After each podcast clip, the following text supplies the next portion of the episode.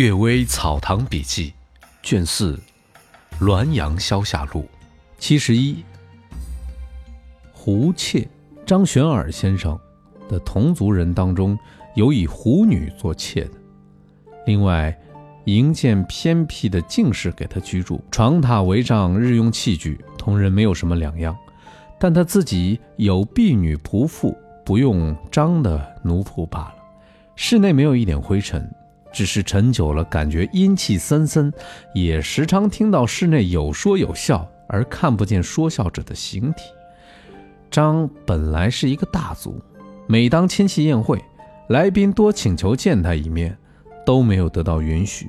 一天，张一定要勉强他，他就说：“某家的某娘子还可以，别的人一律不见。”某娘子进入室内和他会晤，见他举止娴静优雅，相貌好像三十来岁的人，问到他室中寒冷的缘故，回答说：“娘子自己心中害怕罢了。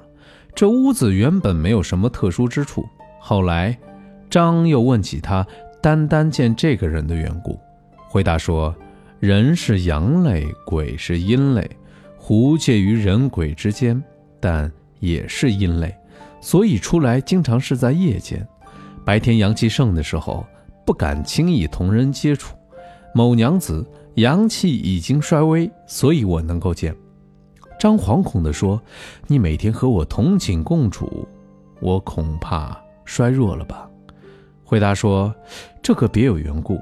凡是狐的诱惑的人有两条路，一条叫蛊惑，一条叫素阴。”蛊惑的阳气被阴气所侵蚀，侵蚀完了就死；素阴则与人本来就有缘分，气自然相感应，阴阳调和，可以长久而相安。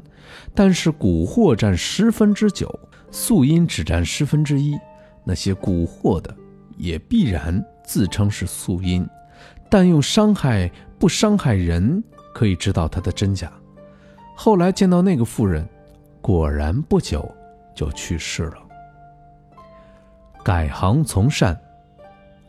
罗某和贾某住邻居，罗某富而贾某贫。罗某要买贾某的房子，却使劲儿的压价。贾某另要找买主，罗某又暗中阻挠。时间长了，贾某越发贫穷，不得已减价卖给了罗某。罗某经营改造，使之焕然一新。完工那天，大宴宾客，祭祀鬼神。他刚点燃烧纸，忽然被狂风卷到了房梁上，于是烈焰骤起，烧得火星灰尘迸散如雨。弹指之间，烧得一片灰烬，连他原来的住房也烧了。火刚起来时，大家一起扑火。罗某却捶胸制止。后来他说：“刚才在火光中，我恍惚看见贾某的亡父，这是他因为怨恨我而进行的报复，救也没有用，我真后悔啊！”罗某急忙找来贾某，送给他二十亩良田，并写下了契约给他。从此，罗某一心向善，竟得以长寿善终。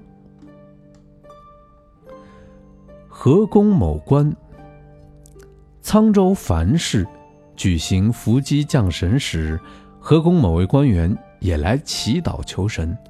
降临的神是关帝，忽然机架写出大字说：“某某官员到前面来，你写出文字做忏悔。”言语多是维护自己，对神还这样，对人如何，也可想而知了。误伤，仅不过是一种过错，可你这一回护，则构成了罪恶。天道原谅过错而诛杀罪恶，难道肯听你进行巧辩吗？这位河宫官员伏在地上不敢动，吓出一身冷汗。从此之后，闷闷不乐，似乎丢了魂儿。几个月以后，就病死了。人们自始至终也不知道他所忏悔的究竟是什么事情。